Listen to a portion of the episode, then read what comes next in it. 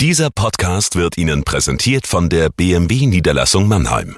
Bei uns finden Sie die größte Auswahl an BMW Neu- und Gebrauchtfahrzeugen in der Metropolregion Rhein-Neckar. Darüber hinaus sind wir Ihr Kompetenzzentrum für Elektromobilität. Überzeugen Sie sich selbst und besuchen Sie uns. Auch online unter bmwmannheim.de. Wir heißen Sie herzlich willkommen. Und jetzt viel Freude beim Zuhören. Jagoda Marinic hier mit dem Corona-Tagebuch für den Mannheimer Morgen. Heute geht es um die Statuen, die jetzt fallen. Manche nicht sehr demokratisch, sondern inmitten von aufgebrachten Protestierenden, so wie in Bristol. Davon erzähle ich gleich im Tagebuch. Grundlegender ist aber die Frage, wie gehen wir mit Erinnerung um? In Europa, wo es eben viel Kolonialgeschichte gibt, die nicht so aufgearbeitet wurde, wie man sich das wünschen würde, brecht gerade vieles auf, worüber man bislang zu wenig geredet hat. Leider, ich finde das sehr schade, entspinnt sich jetzt sofort ein Diskurs eher über, ja, wollen hier totalitäre Jugendliche eine reine Welt schaffen oder auf der anderen Seite ähm, ja, muss denn die Welt immer bleiben, wie sie gestern war. Es polarisiert sich wie alles.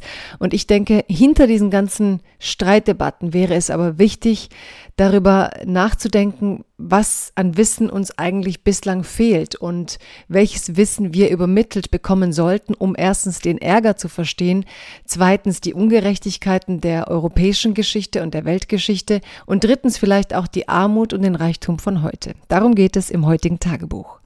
Liebes Corona-Tagebuch, liebe Zuhörerinnen und Zuhörer. Letztes Wochenende demonstrierten allein in Berlin 8000 Bürgerinnen und Bürger, um nach dem Tod von George Floyd ein Zeichen gegen Rassismus zu setzen. Solche Massen von Menschen in Zeiten von Corona sind natürlich beunruhigend. Ich wünschte, es wäre nicht notwendig, aber Corona-Zeiten sind Zeiten, in denen die Missstände klarer hervorgetreten sind. Alle saßen zu Hause im Lockdown, alle saßen vor Bildschirmen, als die Bilder von George Floyds Tötung um die Welt gingen. Die Vergleiche mit den USA sind schwierig, doch die Debatten über Rassismus erreichen nun auch Europa mit einer ungekannten Wucht.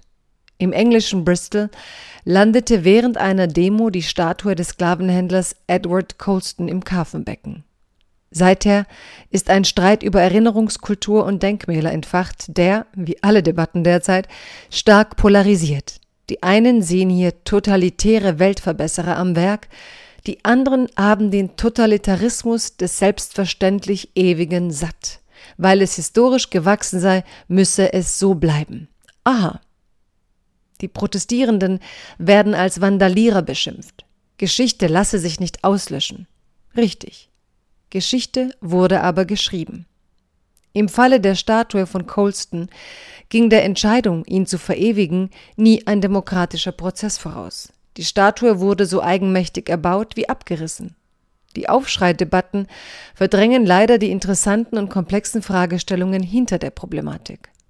Auch liberale Intellektuelle wie Tocqueville vertraten damals die Ansicht, Sklavenhalter sollten für die Enteignung ihrer Sklaven finanziell entschädigt werden.